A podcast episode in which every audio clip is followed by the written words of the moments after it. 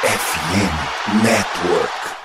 Fala galera, tudo bem? Aqui quem fala é o Matheus. Estou passando aqui para esclarecer para vocês que nós gravamos esse podcast na noite de terça-feira, dia 18 de abril, onde a informação que nós tínhamos no momento era de que provavelmente o Draymond não seria suspenso do jogo 3 por conta de um report do Chimchalania na tarde da terça-feira. E pouco depois que nós terminamos de gravar, ele mesmo anunciou que o Draymond foi suspenso pro, do próximo jogo. Então, eh, nós estávamos até mais otimistas do que deveríamos nos nossos comentários, mas acho que todos eles, ou grande parte deles, ainda são válidos, porque nós discutimos modificações na renovação de contrato dele, que é, vence no final da temporada 2024 e que ele tem uma player option agora no final da temporada de 2023.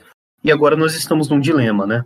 Uh, quem encaixaria melhor na lineup titular agora sem Draymond?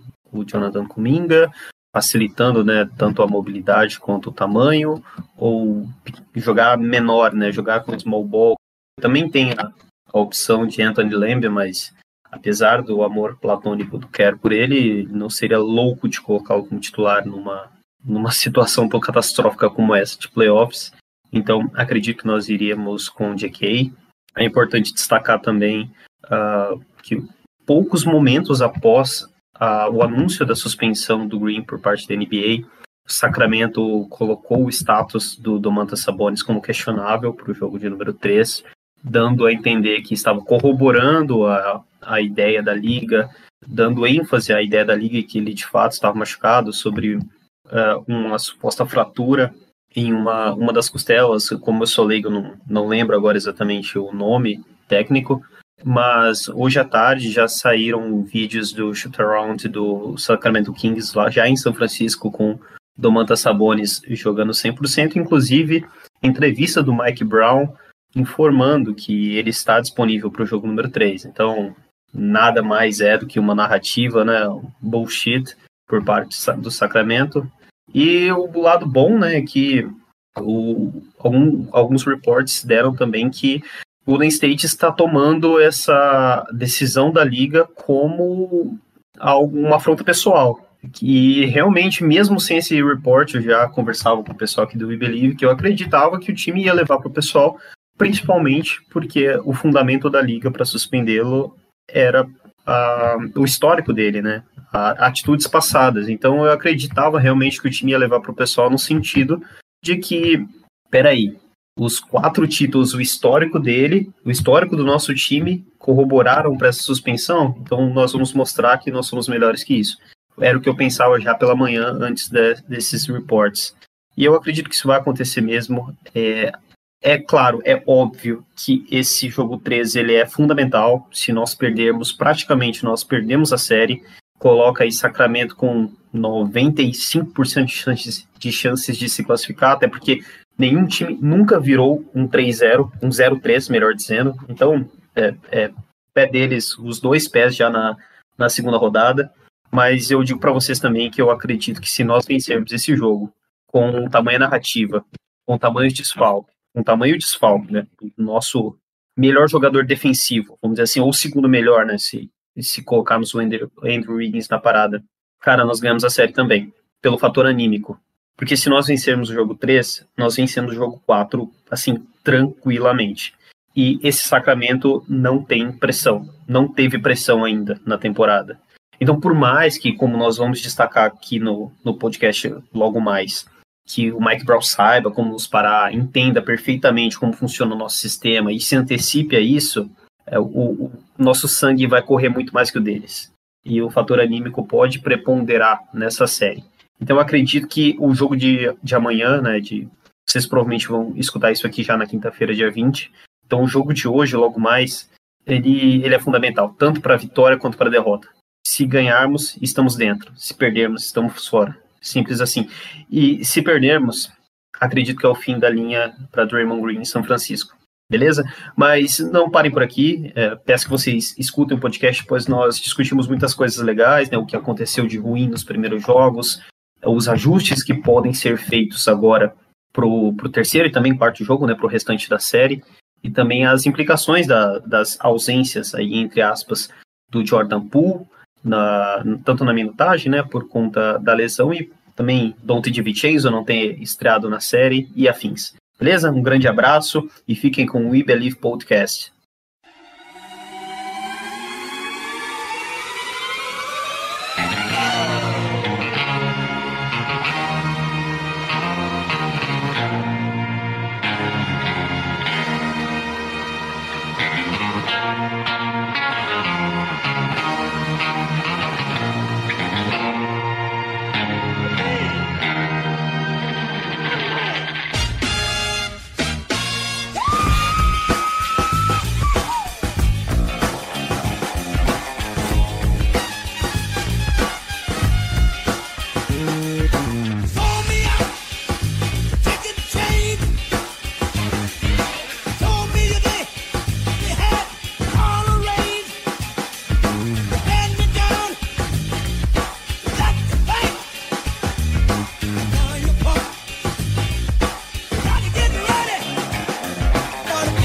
Fala Domination, estamos no ar com o episódio 76 do We Believe Podcast. Meu nome é Matheus, hoje serei seu âncora e quero apresentar nossa mesa de hoje. Estou com o Guilherme do Jordan Pool Brasil. Boa noite, pessoal, tudo bom? Também estou aqui com o Leonardo Osório do Golden State Warriors Brasil. Satisfação, galera, bora debater tudo. Também com o Abraão Carvalho do Warriors Stats Info. Fala galera, tudo bem com vocês? Rapaziada, chegamos aqui para analisar as duas primeiras pernas da primeira rodada. Estamos 0-2 contra o Sacramento Kings após dois jogos em Sacramento. Primeiro jogo, dois jogos, na verdade, consideravelmente apertados, né? Com, com o primeiro, nós inclusive tendo a chance, a bola na mão para vencer o jogo no último minuto. Perdemos o primeiro por 126 123, com, na minha visão, né, um, um destaque assim, essencial em pontuação para o Andrew Wiggins, né, que vinha de três, aproximadamente três meses sem jogar, com 17 pontos. E vamos falar ponto a ponto, né, discorrer sobre ambas as partidas. Mas queria puxar de vocês primeiro é, o que vocês acham quanto à, semelhança das equipes, quanto isso é prejudicial para nós, com relação a, ao pace rápido em que Sacramento joga, como eles gostam de um ambiente caótico de, de ataques rápidos, como nós nos acostumamos a ver o Warriors mesmo jogar, e se vocês acham que essa a, a, redução desses fast breaks deles podem nos ajudar no quesito de não só atacar em meia quadra, porque acredito eu que nós atacamos melhor em meia quadra, como também defendemos melhor em meia quadra. Vocês acham que isso pode estar sendo um fator para a série? Se vocês quiserem puxar também destaques de, desse primeiro jogo fora o Wiggins, né, Curry e afins também negativos, como o Jordan Poole com a infeliz lesão do tornozelo? Cara, eu acredito que Uh, como você falou, o, a gente tá, tá, muito acostumado a ver o Warriors nesse pace alto, criando caos no jogo. Uh, só que eu acho que nesse momento o pace tá prejudicando o Warriors. Porque você pode ver em vários momentos que o, o pace tá muito acelerado e, tipo, vamos, tipo, vamos admitir algo que todo mundo sabe. O nosso, o nosso núcleo principal tá, tá envelhecendo. Tipo, eles não são mais garotos, eles não têm mais 26 anos. E ontem, principalmente no jogo 2, deu para ver o Curry em, em vários momentos uh, com as mãos nos joelhos, puxando o fôlego fundo. Uh, e eu acho que o, o Pace tá prejudicando o Warriors nessa questão. Acho que uh, o time tem que, nesses próximos dois, dois, dois, jogos em casa, principalmente, e tentar levar, levar isso para para o jogo 5, caso aconteça, uh, de tentar uh, ditar mais o pace do jogo, tentar controlar mais o pace do jogo, não deixar o Sacramento ditar o pace do jogo, porque eles vão correr, eles são jovens, eles, eles têm perna. Eles, o Fox jogou mais de 40 minutos no primeiro jogo, jogou o final do terceiro quarto e todo o quarto período. Basicamente não cansou. Ele é novo, ele tem a, essa essa virtude. E, cara, uh, a questão do, do fast break, para finalizar aqui, uh, se você reduzir os fast breaks dele, provavelmente você ganha os jogos. Uh, o Kings na série tem um, um rating ofensivo de 97, uh, 97 pontos, atacando em meia quadra. É um, é um rating ótimo. O problema é que eles estão conseguindo sair em transição e anotar muito mais pontos em transição que a gente. Pontos através de turnovers e, e de arremessos errados. Então, uh, foi, foi o que eu falei no, no Twitter, cara. A questão do, dos turnovers e tá, tá principalmente dos turnovers, tá crucificando o time. Porque eles conseguem correr, eles conseguem sair em transição, eles pegam a defesa desmontada e é tudo que eles querem, porque eles não querem enfrentar a defesa postada, porque, como os números mostram, não tá sendo bom para eles. O Gui, em vários momentos, acho que só complementando o teu comentário, é, em vários momentos, inclusive do, do, do, primeiro quarto, assim, que foi onde o Warriors cometeu o maior número de turnovers, a gente viu diversas vezes a gente tendo a capacidade de desacelerar o ritmo de jogo deles, mas em seguida já acelerando o pace, né, já acelerando a, os, o, enfim, os fast breaks deles a partir de erros nossos, assim, erros assim principiantes, assim. Para mim nada nada me tira da cabeça o absurdo da gente ter tido nove posses, nove posses que não chegaram até o aro porque a gente cometeu um turnover no meio do caminho. Então, eu, eu acho que isso, inclusive, nos prejudicou em muitos momentos em que a gente poderia ter assumido o controle do jogo e ditado o ritmo da partida. Mas, inclusive, quando tu fala do Curry, dele, desse desgaste que ele tem sofrido, assim, uh, a gente pode associar isso a uma questão de idade também, 35 anos, é, é, uma, é, uma, é, uma, é, um, é uma certa idade já mas ao mesmo tempo eu, eu penso assim nas consequências que o jogo produziu para que ele chegasse desgastado. Né? É, teve a pressão, acho que a própria pressão que o Steve Kerr sofreu em decorrência do jogo 1, né? Uh, ele reconheceu, claro, não disse que ele errou, mas ele reconheceu assumir que uh, o fato da, da, da, rotação do Curry não ter proporcionado para ele os, os, minutos do início do, do último quarto aquilo. Ele, ele reconheceu isso em entrevista, tá? Mas ele falou: esse não é o erro. Nosso erro é justamente trabalhar para que a gente seja mais eficiente na ausência dele, porque de fato a gente tem profundidade, a gente tem qualidade técnica, a gente tem QI de jogo, tem muito jogador inteligente nessa rotação, mas que de fato a gente não está conseguindo conectar. E eu acho que assim, boa parte do que leva o Curry ao desgaste que tem, é, a gente estava comentando até antes, da, antes do podcast, que o Curry ele, ele sofre hoje com o tal do David Mitchell, né? O cara já marca ele atrás da linha da quadra, da, da linha de ataque e tal, porque o Curry tem a obrigação de iniciar todas as posses como playmaker. Ele faz a condução da jogada. Eu fico pensando, o Draymond Green tem um papel tão importante na engrenagem ofensiva do time, muitas vezes fazendo essa condução né, na transição de quadra, e, eu acho que nessa medida talvez o, o Curry poderia ter esse papel de, de poder desempenhar um off-ball, ficar mais fora da bola e tentar uh, ser desvencilhado do David Mitchell a partir dos screens, né? Porque o, a própria ausência do Kevin Looney, né, que foi totalmente exposto no jogo de ontem pelo excesso de faltas, porque praticamente é o nosso único jogador fisicamente em condições de, de, de brigar por segundas chances de pontos, enfim, por por brigar com o Domantas Sabonis, que é um, é, um, é, um, é um pivô muito, tecnicamente muito qualificado, isso tudo pesa a favor, né? Porque a gente não tem um, a gente não tem um Kevin Looney que é um jogador que dá para ver que o, que o Curry se sente extremamente à vontade para realizar as screens e de repente não tem ele porque o cara tá fora. Então, às vezes o cara também não desempenha o papel, o papel parecido, ele sofre mais no embate físico. Então, tem condições em quadra que a gente pode criar para que esse desgaste dele não seja tão elevado, sabe? Então, eu acho que o fato disso também é, se deve a uma consequência, a uma sequência de erros que a gente acabou tendo, que deixaram o Curry exposto demais, blindado demais por uma marcação que veio não para ganhar a NBA, mas para ganhar do Warriors, um time preparado para ganhar do Warriors, é, fizeram um esquema e, e enfim, é, nada me tira da cabeça também que o Curry é, é vítima das consequências que o time não tem apresentado ao longo da temporada. Certo, nós temos, além da questão do fast break, a fiscalidade também, né? O Sacramento está tendo um jogo muito físico, não, não físico só na questão de sentar porrada, de marcação forte, mas também de marcação alta, de fugir de, de screens e antecipar as leituras para deflections, para roubos de bola, e nós vimos muito isso no, no primeiro quarto ontem do jogo, e é, essa fiscalidade está cobrando seu preço, como o Léo bem falou, né?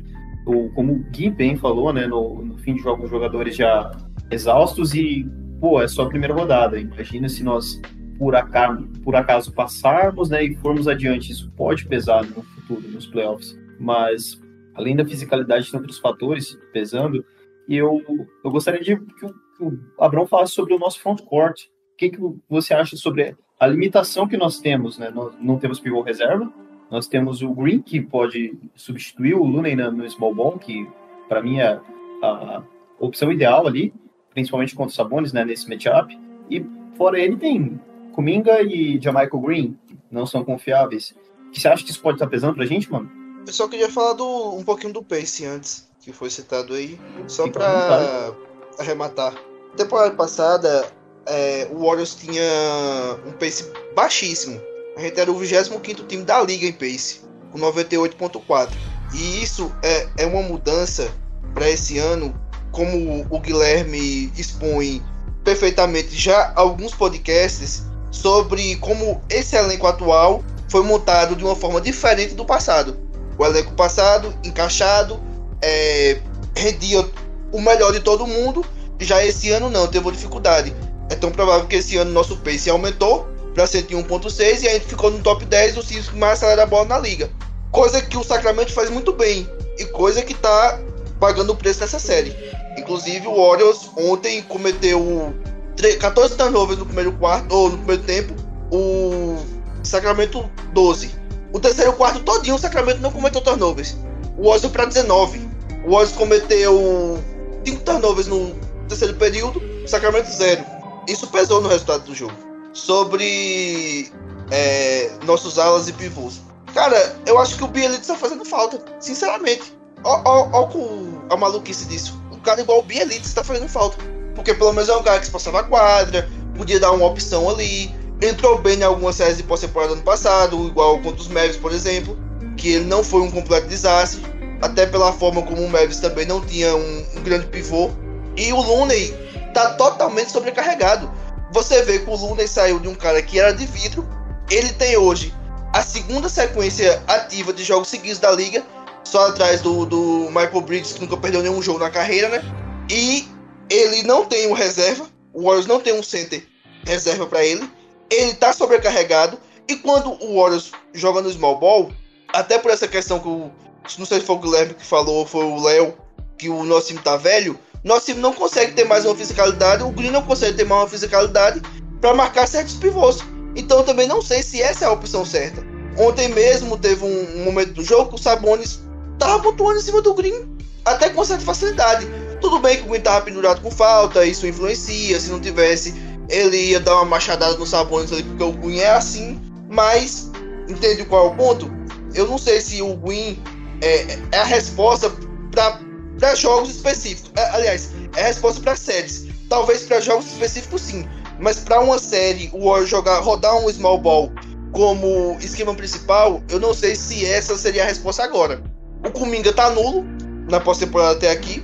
Jamaica Green, horrível, entendeu o que falar. Divisejo nunca estreou na pós-temporada. E tudo isso tá combinando no, no 2x0 do Kings, que é mais do que merecido. Pois é, o Don't de 20. Posso fazer um comentário? Por favor.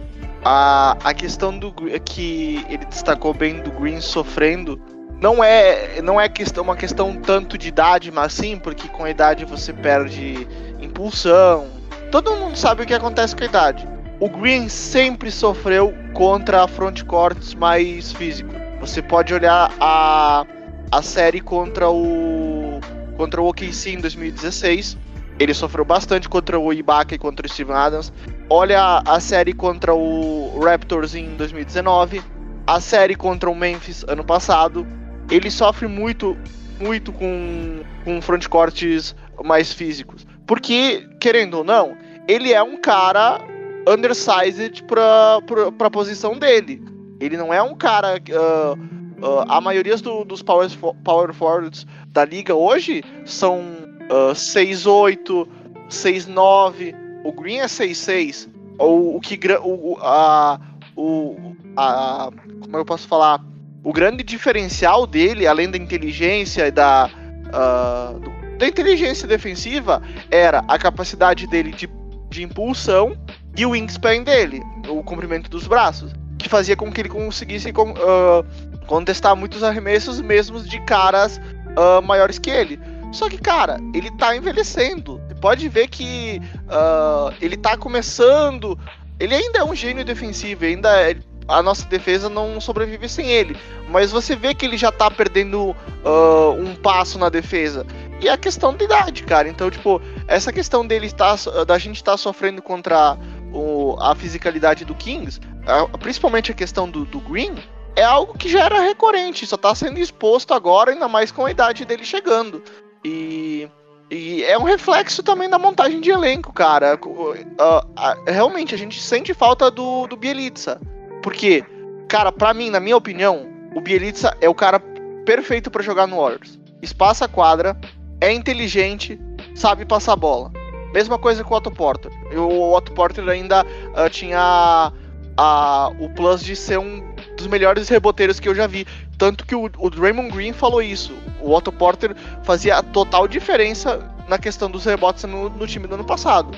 São dois caras que, tipo, eram fits perfeitos e que a gente deu muita sorte de conseguir os dois pelo mínimo no mesmo ano.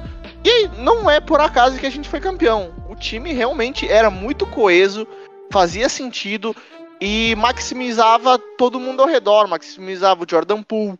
Uh, uh, a gente conseguiu usar o Gary Payton no dunker spot, porque você tinha o Otto Porter e o Bielitsa espaçando a quadra.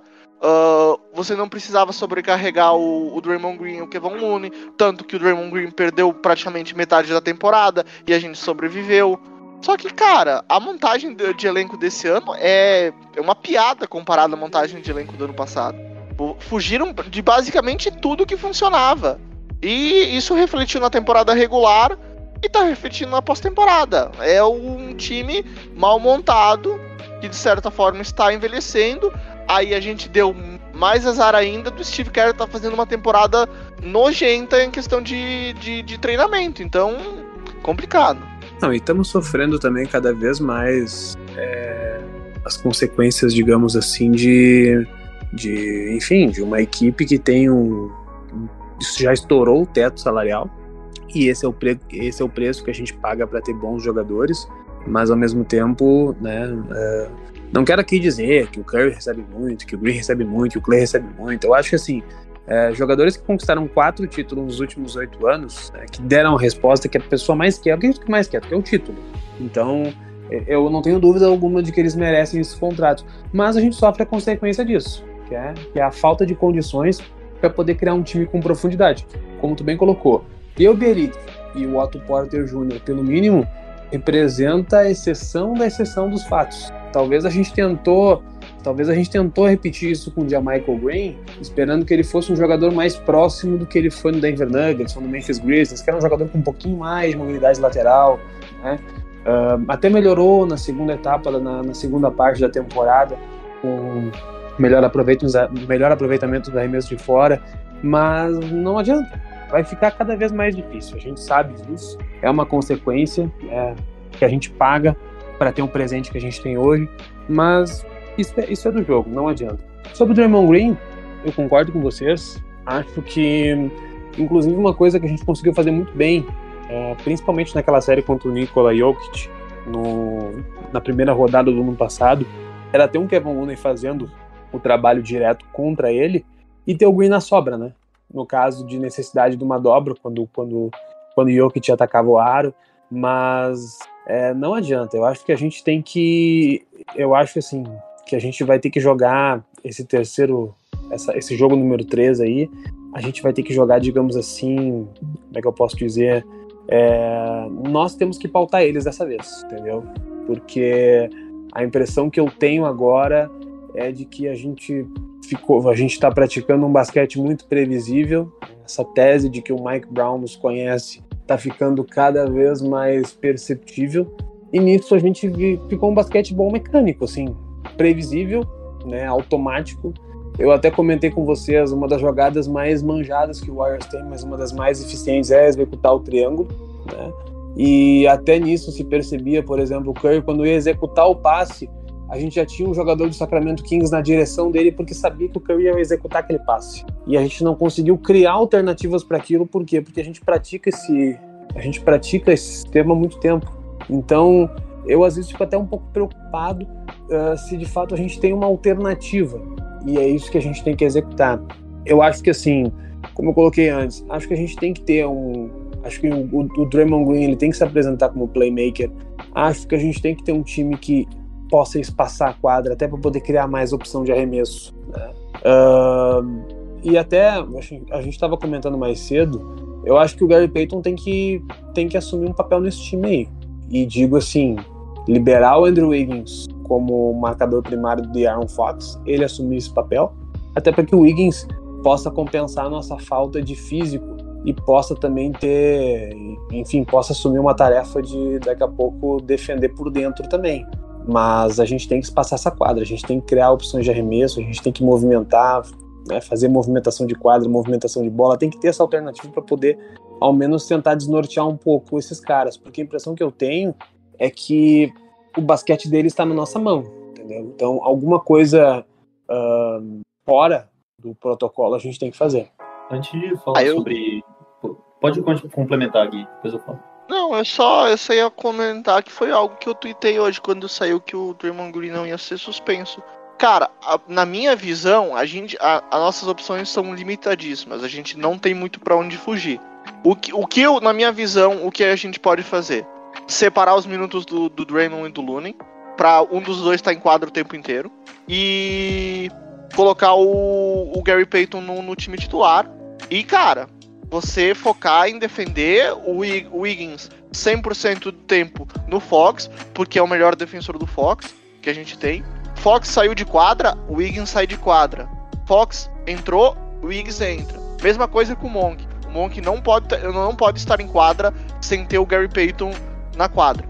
Esses dois, os minutos têm que ser espelhados. Porque a gente já viu ontem no, o, no começo do segundo quarto, Fox e Monk em quadra, Wiggins e Peyton no banco. Aí Jordan Poole e Jonathan Kuminga marcando. Os caras explodiram no jogo. E aí, você faz o quê? Você vai ficar insistindo na mesma coisa? Você tem que mudar, você precisa uh, achar alternativas dentro do que você tem. Só que aparentemente o, o Kerr não tá enxergando as coisas, tá ligado? E tipo, é, parece muito engenheiro de obra pronta você vir aqui e falar o que um treinador de NBA uh, deve fazer. Mas é, os números não mentem. Tipo, você vai ver o, os números do Fox, uh, os números do, do Wiggins e do, do Peyton marcando o Fox no primeiro jogo. O Fox foi com, completamente anulado. E aí você deixa, deixa os dois scores principais deles em quadra, sem os seus dois principais marcadores eh, de mano a mano, de perímetro? Você espera que isso vai dar certo? Se você espera que isso vai dar certo, você você tá só pedindo para perder, tipo, uma questão de tempo até você ser eliminado, na minha opinião. Eu concordo, cara, eu concordo. Eu acho que tem que sufocar esses dois que você mencionou e talvez até adicionar o, Sabonis nessa conta e forçar Keegan Murray a arremessar, forçar Harrison Barnes a arremessar, forçar David Mitchell, uh, Kevin Herter, que esse é o melhorzinho começando, mas tem que forçar esses caras e tirar a bola da mão dos melhores. Mas calma lá, antes de falar de possíveis ajustes, né, que nós já nos antecipamos, falar um pouquinho sobre como que foi a nossa seleção de arremesso no primeiro jogo, cara, que eu achei... De um time amador, porque, tipo, de, um time de, de, de NBA que uh, tem que ter noção de basquete situ situacional, não foi. Porque uh, o King estava no, no bônus com seis minutos faltando para acabar o último período.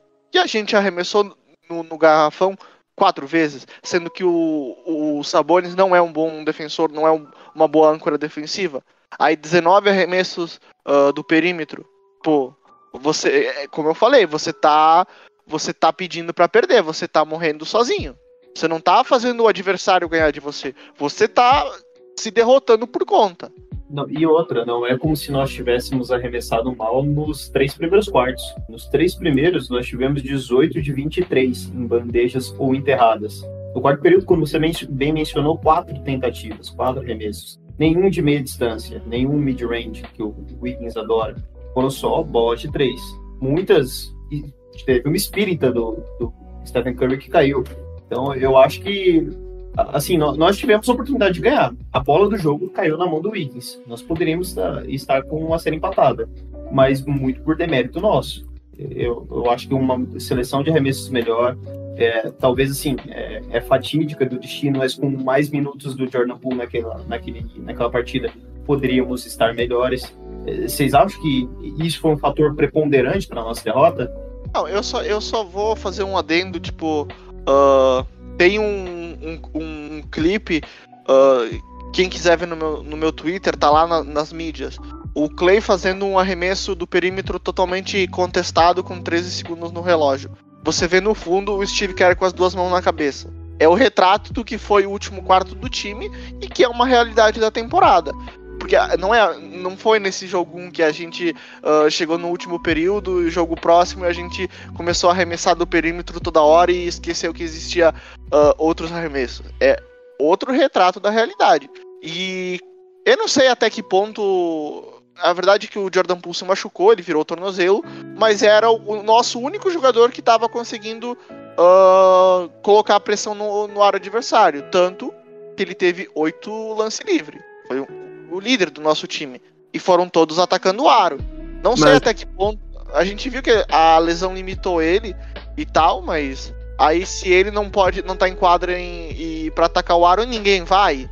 O Wiggins, o Wiggins principalmente, em vários momentos ele sossegou com o arremesso do perímetro.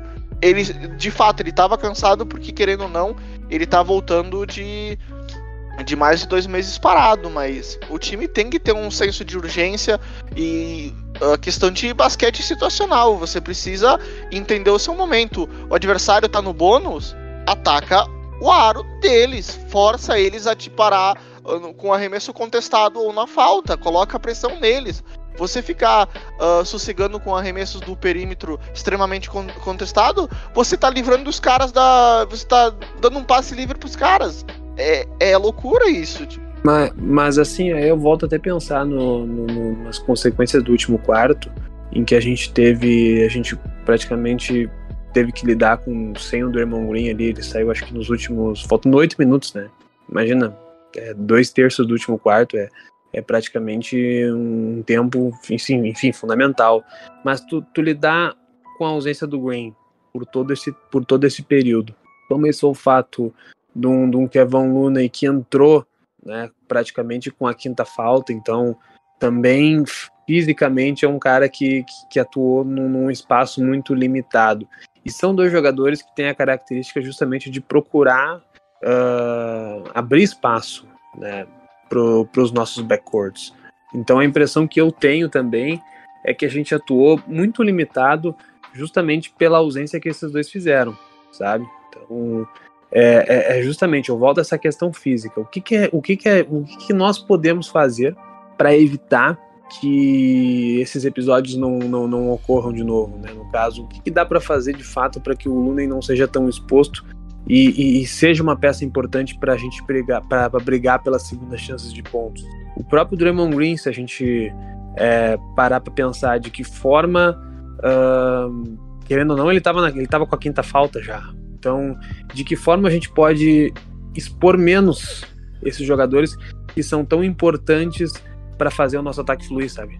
Na minha opinião, é separar os minutos dos dois. Porque você for ver, uh, muitas da, das nossas ações, das nossas posses, uh, é o, o Kings não dando atenção devida ao Luna, não vou dizer atenção devida, não dando atenção ao Luna e ao, Green no ataque, porque eles sabem que são dois caras que a prioridade deles é não atacar, é não pontuar, é abrir espaço para os outros e tudo mais. E isso faz com que ele, eles uh, estejam tendo mais liberdade e agressividade para pular linhas de passe, para anteci uh, antecipar jogadas, uh, para dobrar em certos momentos no Curry ou em algum shooter que fica livre. Porque eles sabem que, tipo. Uh, principalmente o Draymond. O Draymond não tá preocupado em pontuar. O Luna, se ele tiver oportunidade, ele vai. O Draymond muitas vezes não vai. Isso é complicado, porque. Uh, cara, é basicamente você, às vezes, você tá jogando basquete uh, 4 contra 5, 3 contra 5. Fica muito difícil. O, o que você pode fazer é separar os minutos dos dois, os, o, cada um estar, tipo, ter um enquadra o tempo todo, um, um, dos dois enquadra o tempo todo, e você colocar ao redor deles caras que pontuem e bons defensores. E é o que dá para fazer, porque não tem muito pra onde fugir. A gente vai ficar, a gente vai ficar batendo na tecla da montagem de elenco o tempo inteiro, porque é o que tem para fazer agora, não, não tem alternativa. Não é como o time do ano passado que você tinha basicamente, praticamente, sei lá, 15 jogadores que podiam te entregar minutos. O Moses Moody como calouro uh, jogou, teve minutos importantes na final de conferência. Uh, o Jonathan Kuminga uh, começou jogos de playoffs na série contra o, o, o Grizzlies na segunda rodada. O, o Damian Lee, o Juan Toscano Anderson estavam lá se você precisasse esporadicamente. O Bielitsa teve momentos importantes durante a série. Tipo, você tinha um monte de cara que talvez não fizesse parte da rotação uh, uh, normal, mas que se você precisasse de alguma alternativa diferente, eles podiam entrar e te dar essa alternativa diferente. Não, nossa, terceira, a nossa terceira unidade era um degrau acima também, né? Parar pra ver. Exatamente. Tanto que a gente ganhou vários jogos que a gente poupou os veteranos, a gente ganhou uh, do, do Santo Antônio, uh, tipo, jogando com a maioria dos jovens. Uh, a gente ganhou vários jogos que a gente jogou um jogo com o Detroit Pistons que só o Wiggins e o Poole jogaram de, de, de tipo, entre aspas, veterano. A gente ganhou aquele jogo contra o, o Miami Heat lá, que o Poole jogou pra caralho, mas que todo mundo foi poupado, Godala, uh, Draymond, uh, Steph, Clay, Otto Porter, todos esses caras foram poupados e a gente foi lá e ganhou jogando na casa dos caras.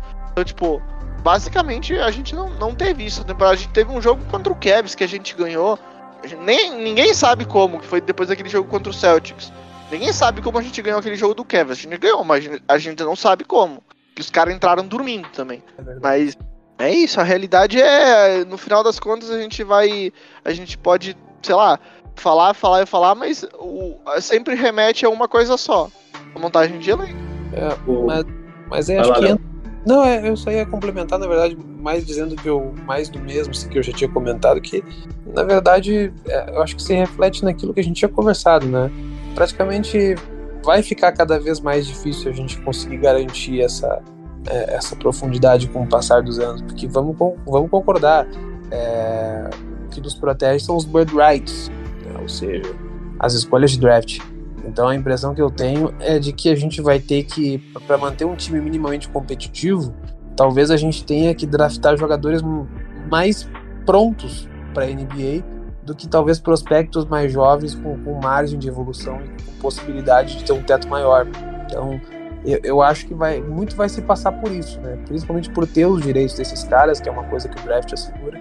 E mas o fato é isso, não, tem, não tem, não, não como eu disse, não, não Curry merece cada centavo do dinheiro que ele ganha, até porque ele já entregou o dobro do que ele vale. O mesmo eu digo do Clay, o mesmo eu digo do Green, o mesmo eu digo do Jordan Poole, que ganhou um contrato agora, que na verdade, nessa temporada, bem ou mal, é um cara de 20 pontos por jogo que ganha um salário de 3 ou 4 milhões de dólares por ano. Então ele é um, ainda é um grande custo-benefício. Né? Vamos ver se ele consegue se provar isso na próxima temporada. Mas enfim, esse é o preço que a gente paga de ter muito jogador bom, que é a dificuldade de poder encontrar uma profundidade maior conforme os anos vão passando. Eu concordo com, com vocês dois. Só queria destacar que ano passado, apesar do elenco ser mais qualificado, nós tivemos um problema parecido nessa questão do Draymond ser explorado no ataque nas finais contra o Celtics. Ele era muito estático, né? Não estava atacando o aro nos dois, três, nos três primeiros jogos. Algo que mudou a partir do quarto jogo, quando ele começou a aproveitar esses espaços para atacar a cesta e, no caminho à cesta, também direcionar passes para arremesso de fora. É algo que ele não está fazendo nessa, nessa série. Talvez muito porque o Kings está preparado para nos marcar. E o Mike Brown sabe de tudo que nós estamos fazendo. Mas é algo que nós já vimos ser revertido, nós já vimos mudar e passa muito pelo Draymond Green, como o Léo bem falou. Você quer falar um pouco sobre isso, Abraão? Posso passar? Pode passar. Então vamos falar de Draymond Green de novo, né? Uh, comentamos aqui por cima sobre a expulsão dele. Ele foi responsável por nos dar um desafogo bem legal no primeiro quarto, com sete pontos seguidos, com bola de três e tudo. é, no, no, momento que nós estávamos ali com dificuldade, com muitos turnovers no início do jogo. Mas foi, foi um.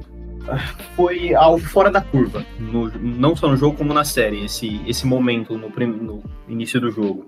É, na minha visão, ele estava marcando bem quando foi ejetado no, na primeira metade ali do quarto período. Voltou para o quarto período, fez a, a quinta falta e foi para o banco. Quando voltou, voltou bem, considerando que estava com cinco faltas, forçou faltas de ataque. Isso durante o jogo inteiro, pelo menos ele forçou umas três faltas de ataque, sempre bem posicionado. Mas é um. Para quem não viu, né? Imagino que todos viram, né? Ele, ele, teve um enrosco com o Sabonis brigando por um rebote. O Sabonis brigou com o Clay pelo rebote, caiu no chão. E uh, tem, é interpretativo. Ele pode ou ter se protegido e enroscado os braços na perna do Green, ou pode ter segurado intencionalmente a perna direita do Green para impedir o contra-ataque. Nesse momento, o jogo estava, se não empatado, muito próximo. O Draymond, eu vou falar que intencionalmente, porque nós conhecemos o feitio dele, é, usou como apoio as costelas do, do Sabonis né, para sair dali Uh, tomou uma flagrante 2, foi ejetado, o Sabonis tomou uma flagrante 1 um também. Uh, muito ficou uh, se falando né, no, sobre suspense, se ele seria suspenso ou não para o jogo 3, mas não foi, poderemos contar com ele. Mas quero que vocês falem um pouco sobre como isso afetou o time, considerando que nós estávamos numa sequência muito boa. Uh, no segundo tempo, o Sacramento chegou a abrir 12 pontos de vantagem, nós conseguimos reduzir rapidamente no final do terceiro período e início do quarto, mesmo com assim sete, oito minutos para terminar o jogo, eles já estavam no bônus, mas mesmo assim nós conseguimos reverter isso. Tanto que depois eles abriram, nós conseguimos de novo reduzir para um ponto e, e perdemos a, a toada. Tá, né? Mas, mas o, o Draymond ele fez o show dele. Né? Foi ejetado, provocou a torcida. O que me deixou muito, muito puto foi que enquanto isso acontecia, o Jordan Poole estava rindo. É, e, e, não falando especificamente do Jordan Poole, é só o bode expiatório, mas assim, os jogadores em si, eles veem aquele show e não ligam com a, com a estupidez dele, né? Muito se fala que isso, que os jogadores, quando veem isso, não só no Warriors, né? Mas tem aquele sentimento de vamos lutar por ele, vamos jogar por ele. E parece que não vem a gravidade disso, porque eu acredito que com o Green 4 nós podemos ser vencidos, talvez até com tranquilidade. Porque o jogo estava parelho, estava empatado até os 5 minutos que faltavam para o término do relógio. Vocês acham que isso teve uma influência tão grande assim? Que, vocês acham da atitude e também do, do contexto, né? Vocês acham que foi mais culpa do Sabonis, do, do, do Green não tem justificativa, né? Mas o, o que vocês acham desse treveiro? Não, achei sacanagem a perna dele, a perna esquerda do, do Green abraçar o, abraçar o Sabonis no chão, velho. Isso aí também é pouco comentado. Mas, é, assim, sobre, sobre a situação do Green em si, eu até comentei isso no Twitter, comentei abertamente com vocês. É, a gente sabe, o Guilherme falou muito bem também, a gente sabe que há todo um lobby por trás é, da liga, a gente sabe que há toda um, uma influência e que deve ter atuado pelo retrospecto, pelo histórico do Green como jogador, pelas polêmicas que ele cria, de daqui a pouco realmente tentar tirar ele do jogo, né? Do jogo 13. Isso faz parte. É, já vimos vários casos parecidos. Mas particularmente é muito, para mim é muito coerente que ele não sofra uma suspensão, porque ele tomou uh, a pior conduta desportiva possível dentro e durante o jogo, é que foi a flagrante 2. O, o juiz foi lá, viu que ele teve o pisão, o pisão realmente foi uma conduta antidesportiva, ele pagou por isso e pauta encerrada, entendeu? Não faria sentido ele ser, ele ser punido de novo por uma coisa que o regulamento prevê. Porque a flagrante 2 tu aplica para casos como o do Green e muito piores. Então, é, não fazia sentido tu aplicar uma nova punição por uma coisa que já está prevista no regulamento. Ele teve o pisão, foi uma conduta antidesportiva e ele pagou por isso. Agora, vocês vão ter que me desculpar, mas é o segundo jogo seguido que o Sabonis comete essas mesmas condutas, com o risco daqui a pouco de cometer um de, de cometer alguma torção, alguma, enfim, alguma entorse, alguma luxação, algum estiramento em um jogador adversário, tá? Porque essas jogadas que ele tem feito tem risco. Da mesma forma que o Green teve o pisão no, teve o pisão irresponsável, ele agarrou, não teve proteção nenhuma. Isso deu para ver na jogada, ela é, é perceptível. E assim, flagrante 1, meu amigo, é é advertência entendeu? O que ele fez no jogo 1, na última posse, praticamente empurrando, levando o Green ao chão, na, naquela briga por aquele rebote, e o que ele fez no jogo 2, ele tomando essa, ele tomando essa flagrante 1, foi uma flagrante 1, né? Não foi uma técnica, só me corrijam. Foi uma flagrante 1, sim. Mas igual, a flagrante 1 é um cartão amarelo, entendeu? É uma advertência que, né? Uh, tu, tu, tu, tem carta branca para poder cometer isso no jogo 3 de novo. Então, assim, é, eu acho que eu acho que tá muito impune isso, sabe? É, claro, acho que o que o Green fez é totalmente errado, mas também acho que um, é, um erro não justifica o outro. Isso tem que ser levado adiante, sim. Né? E infelizmente isso é pouco comentado dentro da liga hoje. Uh, eu, eu, queria, eu queria, eu não vou, não vou falar que eu, que eu discordo de você, porque de muita coisa que você falou eu, eu concordo.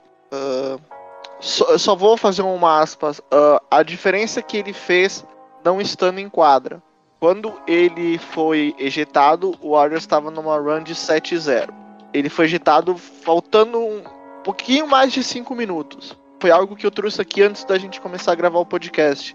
O Warriors, uh, o Kings, uh, toda vez que o Warriors pontuou, na posse seguinte, o Kings pontuou. Eles devolveram a cesta. E isso provavelmente poderia ter um desfecho diferente na se o, se o Draymond tivesse em quadra. Que, querendo ou não, ele é a nossa âncora defensiva. Se você consegue pontuar, mas você não consegue uh, impedir a cesta do adversário, você só tá trocando cestas. E quando você tá atrás no placar, trocar cestas é, não é nada. Não adianta nada. É inútil. O adversário quer. Né? É, exatamente, o adversário quer. Então, ele ter sido uh, ejetado fez muita diferença. Eu acho que uh, com ele em quadra, nós, a gente tinha plena, plenas condições de, ganha, de ganhar o jogo. Ia ganhar? Não sei. A gente perdeu o primeiro jogo com ele em quadra e no final, tendo a bola do jogo. Mas enfim, eu acho que ia fazer diferença. A questão do, do acontecido, uh, de fato, o Sabonis está escapando com algumas coisas. Não, eu não vou negar, eu não vou entrar, não vou Cara, o, o Twitter tá cheio de vídeo disso. É só procurar. Não, precisa, é, não, é, não é porque a gente torce pro Warriors que a gente tá, tá inventando. Os vídeos estão aí, teve um monte de, de páginas, uh, principalmente uh, americanas, falando, uh, postando os vídeos e falando disso aí. Teve jogadores, o Damian Lillard, o Isaiah Thomas, o Jabari Smith Jr., os três foram no Twitter falar que não tinha por que o, o Sabonis segurar. E ele ter tomado. o que o Shams falou hoje na. Quando ele anunciou que não ia ter a, a suspensão, ele falou. A, o, o agarrão dos Sabonis na perna do Draymond é a diferença entre uma suspensão e uma multa. Ou seja, a liga reconheceu que o que o Sabonis fez estava errado. Por isso eles não suspenderam o Draymond pelo que ele fez, mas aplicaram uma multa. Vão aplicar a multa, enfim. Ah, não saiu o valor da multa. Então, não é a gente que tá falando, foi o Shams que falou. E o Shams é um. O, junto com o Oji é um. Uh... É o, cara que, é o cara que recebe a informação dentro da liga, né? O que ele disse. Exatamente. Nada, do, isso, nada do que diz é ah, suposição. É informação que é, tipo, teve, tem gente que acha que o Shams tá mentindo. Mas, enfim. Essa é, cara, se ele falou, é porque a liga entendeu dessa forma. Então, não justifica. Eu não vou defender o Draymond, eu já, assim, eu, eu em particular, eu, eu deixei claro no meu Twitter. Extremamente grato pelo que ele, pelo que ele já fez, uh, pelo que ele faz pelo time, já fez. Uh, é um ídolo, uh, merece ter a camisa aposentada. Eu quero que ele continue no time, não tô pedindo para sair. Mas, cara, pô, de novo você tá deixando o seu time na, na mão porque você não consegue se controlar? Ô Gui, mas deixa eu, deixa eu até, deixa eu até, deixa eu até provocar vocês, na verdade, tá? Uma coisa que eu fiquei pensando depois. Porque assim, ó, uh, vocês chegaram a ver o número de, o número de faltas cometidas por jogador ontem? Sim. O Looney, o Green e o Wiggins cometeram cinco faltas cada um, tá? Cada um cinco faltas. O Draymond Green tinha cinco faltas, faltando oito minutos para terminar o jogo. Eu acho que inevitavelmente ele ia ser ejetado da partida, tá? Eu acho muito difícil, muito difícil. O Draymond Green, com a intensidade dele que é necessária para ganhar um jogo, oito minutos para terminar o jogo. Então, assim, a gente já viu um cara que foi ridicularizado por todo mundo, por, sei lá, tomamos um banho do Grizzlies numa semifinal de conferência naquele jogo 5, e o cara foi lá fazer podcast. O cara foi lá e ganhou fazendo podcast, depois, depois de perder. E detalhe, fazendo podcast falando verdades, botando dedo na cara de um, de outro e tal. Então o Draymond tem muito essa, essa característica de, de enfim, de, de, de, quebrar os paradigmas, né? De, bom, só um pouquinho, então tá, eu vou criar o clima, entendeu?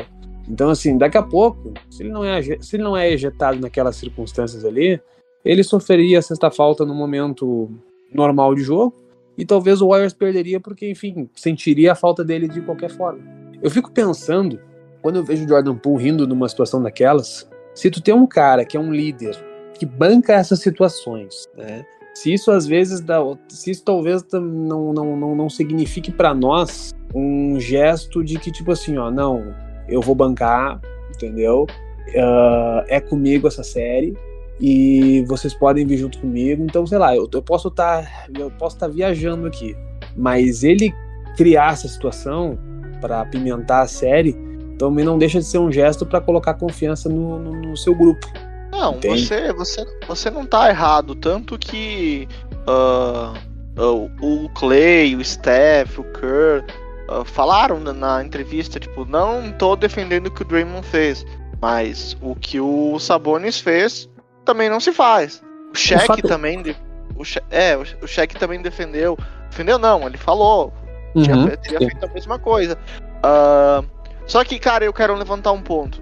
Ok, eu conheço o. A gente pode falar o personagem do Raymond Green.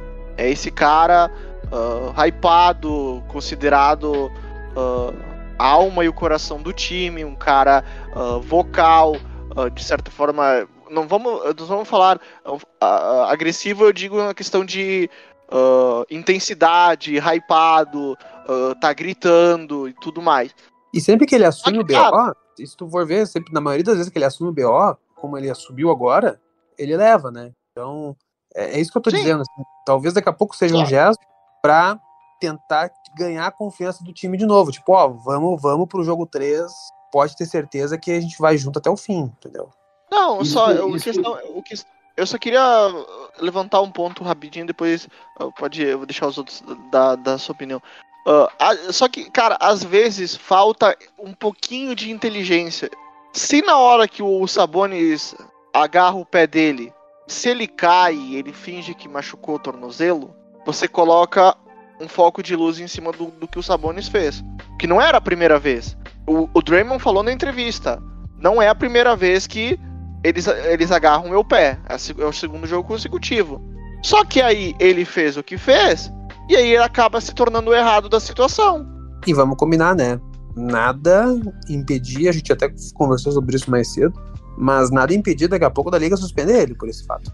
Exatamente. Eu achei que ele ia ser suspenso pelo pelo acontecido, pelo lobby que o Sacramento estava fazendo e principalmente pelo histórico que a gente conhece.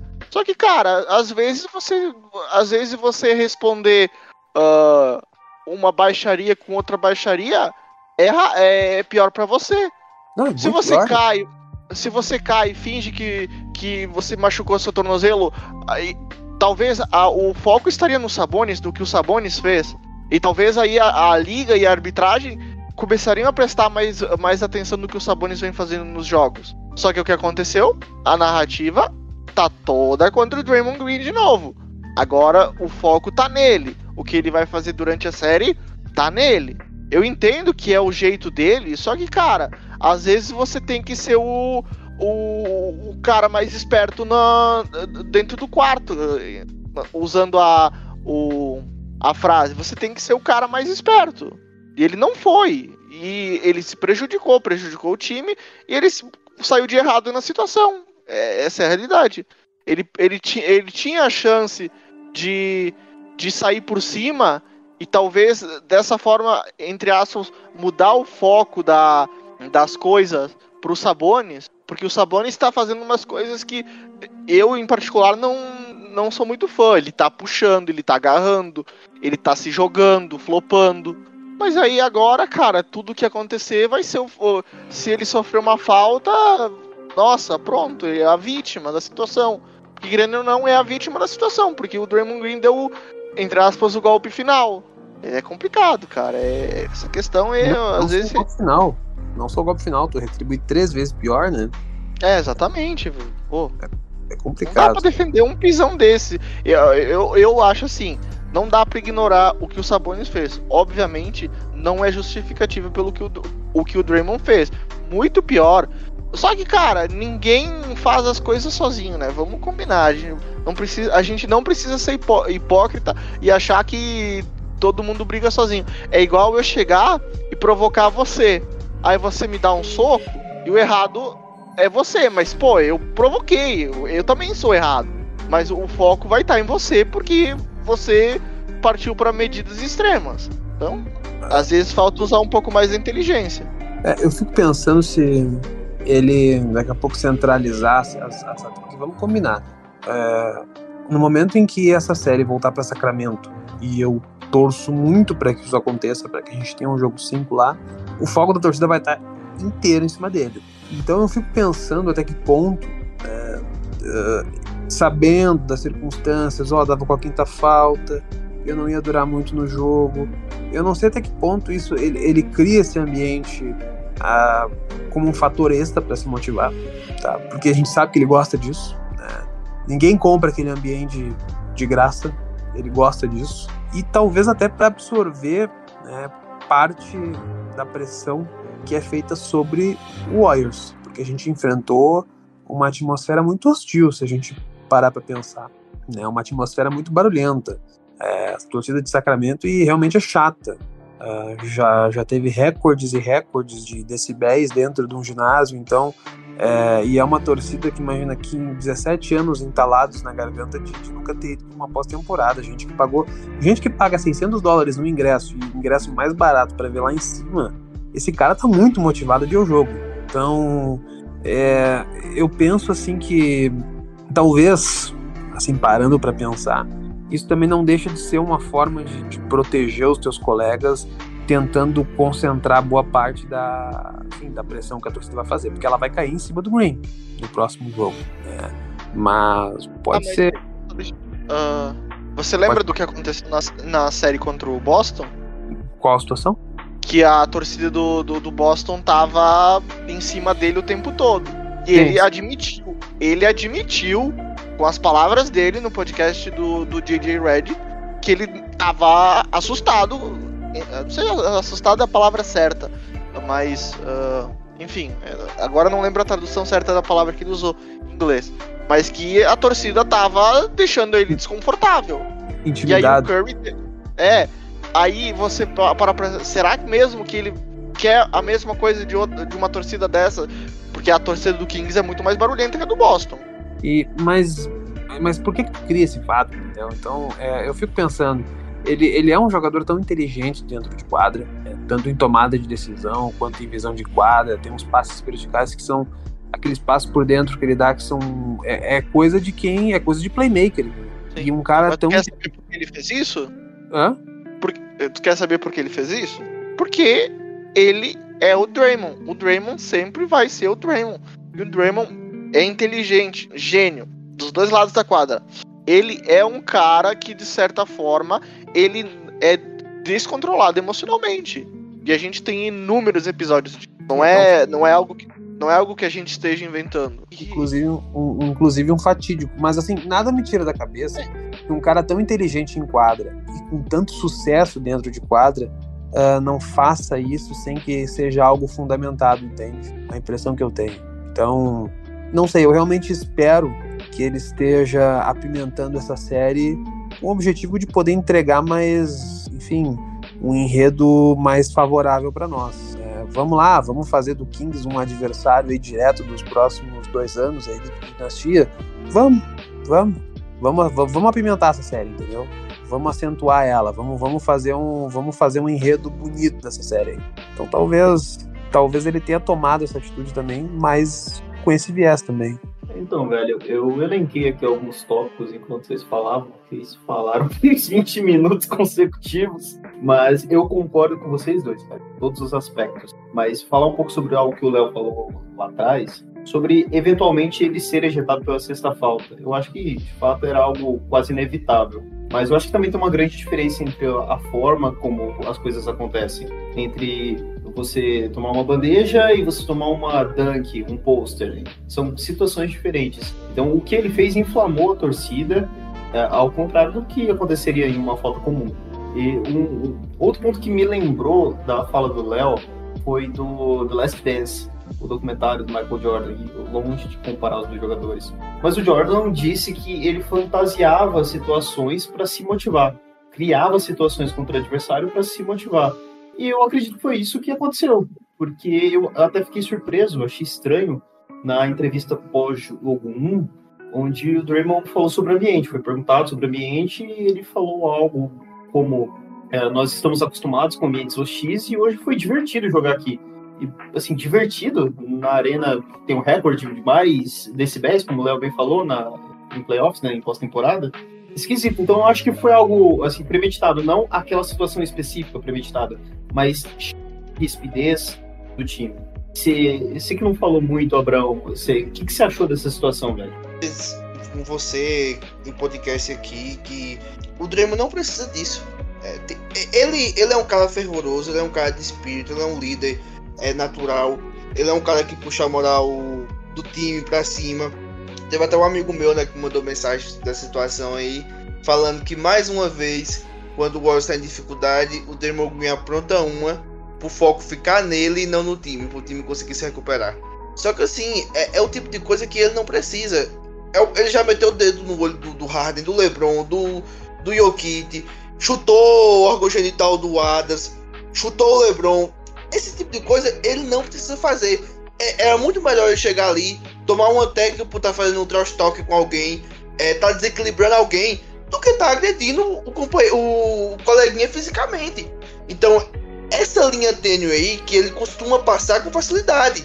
E ele não precisa disso para ser o defensor que ele é. Ele não precisa disso para ser o jogador que ele é, para ser o líder que ele é, para ser o personagem que ele é. Ele não precisa. Então muitas vezes ele passa, ele passa muito do tom. E mais uma vez aconteceu isso. Como já foi relatado aí, é, ele poderia muito bem ter virado a situação pro Sabonis ontem. Só que não, só que ele foi desequilibrado e deixou tudo por ele. Se ele cai ali, faz uma encenação, ou se ele deixa o Sabonis levantar e dar um empurrão no Sabonis, cria uma confusão, a história é totalmente diferente. Mas não, ele passou muito do tom. Ele foi digamos que ele foi agredido e ele é, devolveu essa agressão três vezes mais. Tá aqui eu, que, que tenho minha profissão, o Matheus, que também da mesma profissão que a gente, e a gente estuda um instituto que é o de legítima defesa. A legítima defesa não, não consiste em eu levar um tiro, eu ir lá e dar 10 da pessoa que me deu o tiro. Consiste em eu me defender com a, me, com a mesma proporção da coisa que me fez mal. O Green não se defendeu com a mesma proporção da coisa que fez mal. Por isso, ele foi ejetado do jogo. Por isso, tivemos discussão que ele poderia ser suspenso. Por isso, ele tá aí sendo julgado, julgado, julgado, julgado mais uma vez. Até porque o histórico pesa. Então eu acho que, como eu já relatei outras vezes, o, o Green não precisa disso. Mais uma vez, ele passou do tom. E sinceramente, eu acho que a jornada do Emo Green em São Francisco está acabando. Eu, eu só queria fazer um adendo uh, que o Léo falou sobre a questão de uh, eventualmente ele ser ejetado uh, com a sexta falta e qual seria a diferença entre o que ele evitou, entre aspas, isso. Cara, a diferença entre o que ele fez, ser ejetado com a sexta falta, além da, da agressão, é que ele tomou uma flagrante 2. Então ele já tem dois pontos de flagrante. Se ele tomar mais uma flagrante 2 nos playoffs, ou duas flagrante 1, ele vai ser suspenso de novo, como foi na final em 2016. Então, essa é a grande questão. Ele já, além dele, mais uma vez, colocar a narrativa dele de, de, de jogador sujo, desleal, e prejudicar o time no próprio jogo, ele já se coloca numa posição ruim para os playoffs. Porque querendo ou não, é um jogador. Ele é um jogador que tá, tá propício a fazer faltas flagrantes. Eventualmente ele faz e a gente sabe disso. Não é nenhuma novidade. Então, já é um, um cuidado extra que ele vai ter que ter. Né? O que, que eu vou falar agora? Rapaziada, vocês querem falar sobre possíveis ajustes agora com o retorno para São Francisco e também as expectativas para esse restante de série?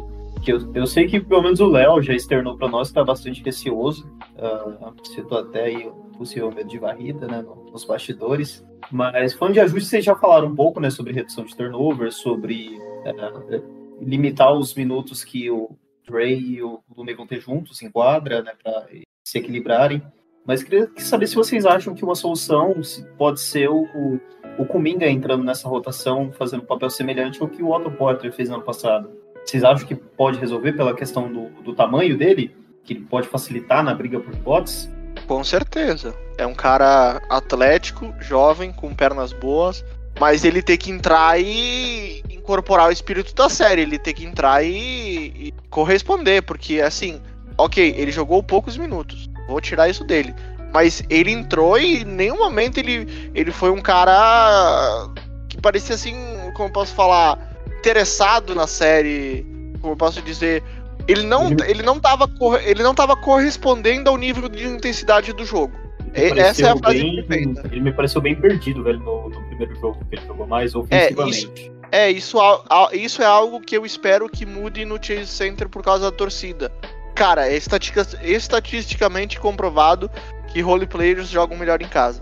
Então eu espero que uh, Don't, uh, Pool, Kuminga correspondam melhor em casa. Então é algo que, uh, indo para São Francisco, eu acho que pode ser um grande fator. Eu ainda não vou apertar o botão do pânico, apesar de estar um pouco preocupado.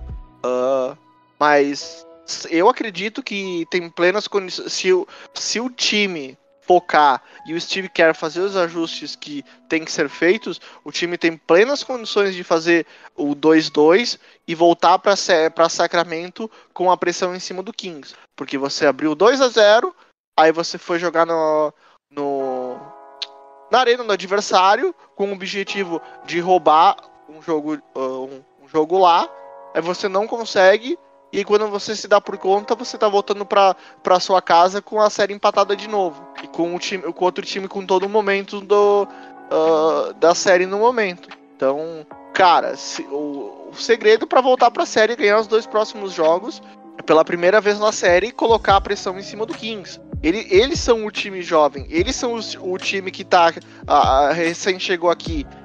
Eles têm que estar, uh, estar se sentindo pressionados contra a parede. Então, uh, a gente, foi como eu falei antes, a gente tá só dando passe livre para eles. Passe livre atrás de passe livre. A gente está cometendo erros que eles devem estar cometendo. A gente está colocando pressão que eles deviam estar sentindo. Então tá na hora de pegar e cada um se colocar no seu devido lugar. Tá? Tipo, não, não, não, não tô falando isso na, no sentido de desmerecer o Kings. Eles têm jogado uma série muito boa uh, e fizeram por merecer o, o 2 a 0 não, não tiro nada deles, como eu falei no meu Twitter. Não tenho o que tirar deles. Mas a gente. Pô, a gente tá nos playoffs há quantos anos? A gente está jogando nos maiores palcos há quanto, há quanto tempo?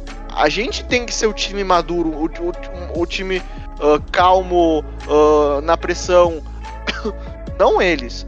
Então, tipo, a gente tem que colocar, tirar eles da zona de conforto.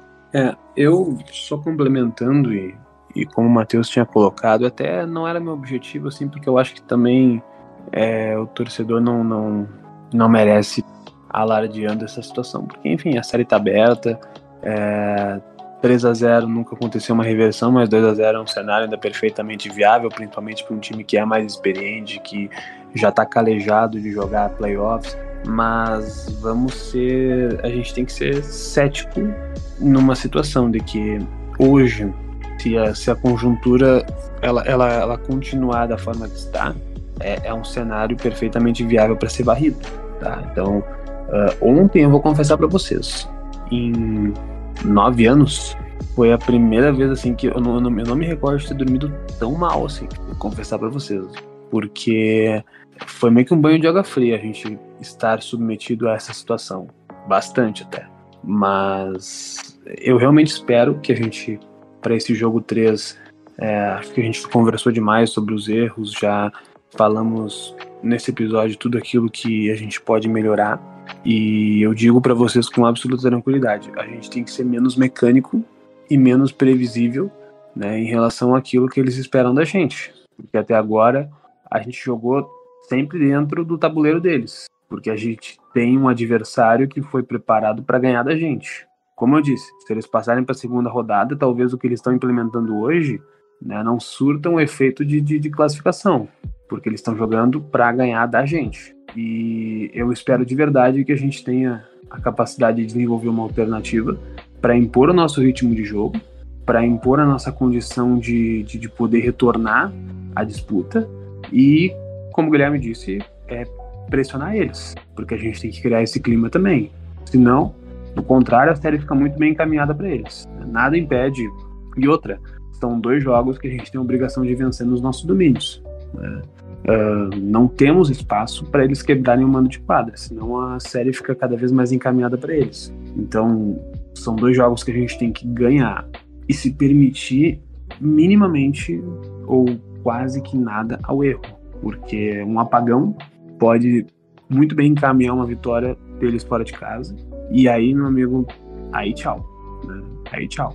Mas como eu disse para vocês, temos até quinta. Clay Thompson comentou hoje que Steve Kerr deu um day off, né? Acredito também que o elenco, por mais experiente que seja, precisou dar uma distensionada sobre tudo que aconteceu, sobre tudo que vem acontecendo nessa série, para que eles consigam retomar, enfim, a sanidade, a condição física, é, a condição psicológica para esse jogo e a gente possa pelo menos apresentar algo diferente do que a gente tem visto nos últimos dois jogos. Então, é, vamos lá. É, a peteca não caiu, posso estar um pouco mais desiludido, mas não deixo de estar confiante também. Eu, particularmente, estou bem tranquilo ainda. Ficarei desesperado se viermos a perder um desses próximos dois jogos, mas é, tem um, um ditado muito popular nos esportes americanos, principalmente que tem playoffs, né, a exceção da NFL, que uma série de playoffs só começa quando um time vence fora de casa. Então, tudo normal por aqui, por enquanto. Eu, eu vejo essa série muito semelhante à série contra Memphis do ano passado. A única diferença são dois pontos que nós tivemos pró no primeiro jogo do, do ano passado, que nós vencemos, e esse ano nós perdemos. Mas nada é impossível. É, eu acho que o time tem muitos ajustes para serem feitos. Mas eu confio plenamente na vitória, porque esse time já, já me mostrou que é capaz. E eu fiquei muito mais incomodado, tive muito mais medo naquele 3 a 1 contra o Thunder em 2016 do que eu estou agora. Então, fico tranquilo. Gui, Abraão, vocês querem complementar algo sobre esse sentimento de vocês? Matheus, também isso aí, porque 3 a 1 um jogo, uma vitória dos caras fecha a série. 2 a 0 não, né? Eles ainda precisam de duas vitórias. E assim, é, é uma coisa que eu costumo falar. Eu não acho que, que, é, que é fácil, que vai chegar em casa e vai virar uma maravilha, vai ser fácil. Só que a gente também jogou melhor em casa a temporada toda, né? E como eu costumo falar, a temporada regular é sim um termômetro da pós-temporada. E eu discordo totalmente de quem fala que não, ah, que na pós-temporada é diferente, é isso, é aquilo. Tudo bem, tem, tem um pouquinho de diferença sim, só que nada tão absurdo. Então, o sentimento do time em casa é outro. Foi assim que esse time se comportou a temporada toda. Como é, as derrotas nossas em Sacramento, comprovou que foi o que esse time se comportou também a temporada toda. Então eu acho que é totalmente palpável sair 2 a 2 essa série. Agora tem que ser corrigido alguns erros.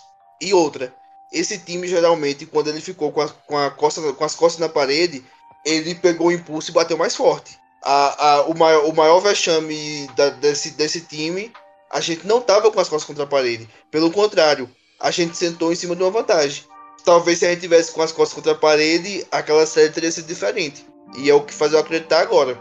O Matheus sabe, eu não, eu não costumo fazer é, discurso de, de fim de mundo, discurso de, de apocalipse. A única vez que eu fiz isso foi depois do, do jogo 1 na temporada passada contra o Celtics. Porque aquele jogo 1 me pegou muito. Só que o que, o que aconteceu? A gente voltou bem mais forte para bater neles. Ficou 1 a 0 ficou 1, aquela série ficou 2 1 Celtics. Depois ficou 2 1 Celtics, a gente ganhou 3 jogos seguidos. E fechamos a série em 6-4, ou em 4-2. Então, esse time já deu mostras várias e várias e várias vezes que quando tá na dificuldade, a gente consegue sair da dificuldade. A gente consegue bater no adversário. É, até, na, até na série que a gente tava esfacelado contra os Raptors, a gente conseguiu ganhar um jogo na casa deles. Tava 3-1 a série. Toronto podia fechar o título na casa dele e a gente foi lá e ganhou aquele jogo 5. Então esse time já se mostrou várias e várias e várias e várias vezes na dificuldade. E é isso que eu tô esperando para o restante dessa série. Uh, eu concordo uh, com o que o Abraão falou. Uh, não tenho por que não acreditar. Desde que Curry, Clay e Green juntaram e foram aos playoffs, o Warriors nunca foi eliminado de uma série em menos de seis jogos. Então eu não tenho por que acreditar que vai ser agora. Pode ser que aconteça, com certeza, faz parte do esporte. Mas enquanto existir chances, eu vou acreditar porque me deram inúmeros motivos para acreditar. É só uma coisa que alguém falou que a série só começa quando alguém ganha um jogo fora de casa. Tecnicamente, não. Porque o Kings não precisa ganhar um jogo fora de casa. Eles só precisam ganhar os jogos deles em casa porque eles têm o um mando de quadra. Mas, de fato, a questão. Eles ganhando um jogo fora de casa, eles praticamente colocam o, o, o prego final na série. Porque, cara, é, não é nem sendo pessimista, é porque, como o Abraão falou, a temporada regular é um termômetro sim da pós-temporada. Não tem para onde fugir. A gente tá vendo o que o time repetiu na temporada regular, tá fazendo agora, os mesmos erros. Me a, a mesma inconsistência fora de casa. Vamos ver se eles conseguem repetir a consistência dentro de casa. Fazer valer o mando de quadra. Então, mas eu tô otimista, cara. Até, até eu não ter motivos para acreditar, eu vou continuar acreditando. E não tenho por que não fazer isso. Então acredito que o time tem plenas condições de empatar a série. E foi como eu falei antes: se colocar a pressão no Kings pro jogo 5, eu acredito que a gente tem plenas condições de roubar o jogo 5 na casa deles e fechar a série em seis jogos. Porque, cara, é, querendo ou não, é um time novo em playoffs, é um time jovem, inclusive.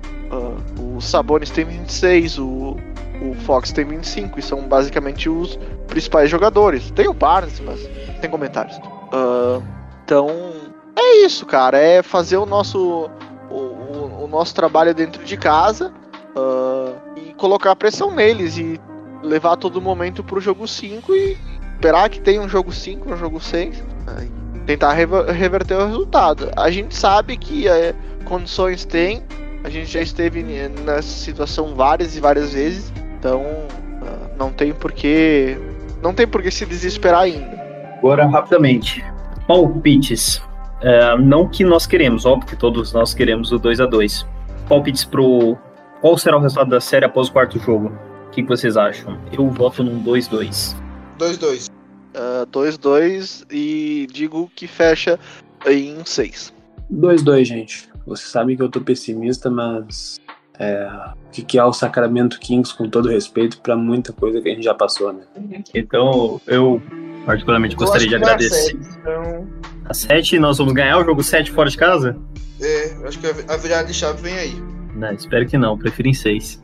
Mas, galera, quero agradecer quem ficou até aqui, uh, quem ouviu o episódio 76. Imagino que tem muita gente frustrada com os resultados do, dos dois primeiros jogos. Mas vamos juntos, esse time já mostrou que é capaz. É, obrigado por nos ouvir. É, após o quarto jogo, independente do resultado, nós estaremos aqui de novo para comentar essa segunda perna da série. Então, vou passar a palavra agora para os meus colegas se despedirem. Um abraço, let's go Warriors.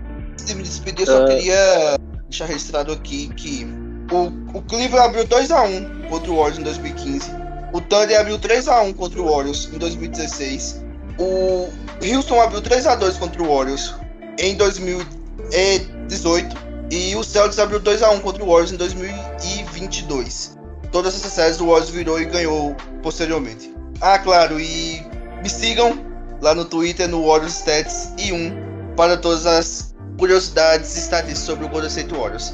É isso, um abraço e até mais. Uh, queria agradecer a presença de todo mundo, quem escutou até o final. Espero que a gente, no próximo episódio, a gente esteja aqui para falar de coisas boas. Let's Go Warriors. Me sigam no Twitter, Jordan Pool, para informações sobre o Warriors, sobre o menino maluquinho. Tamo junto. Então é isso, galera. Eu também quero agradecer aí a todo mundo que ficou, né? Convidar vocês aí para uh, quem, quem conhece, quem conhece, né? uh, continuar acompanhando meu trabalho. Quem não conhece, né, convido a acompanhar arroba Wires Underline Bra. Estamos chegando a 60 mil seguidores, inclusive, que é uma marca que vou confessar para vocês lá no início da minha da minha empreitada era inimaginável, mas que só fortalece a comunidade e, enfim, quero agradecer mundo que ficou aí, é o, o auge do debate que a gente teve hoje e vamos que vamos. É dois a dois na cabeça e vamos cumprir.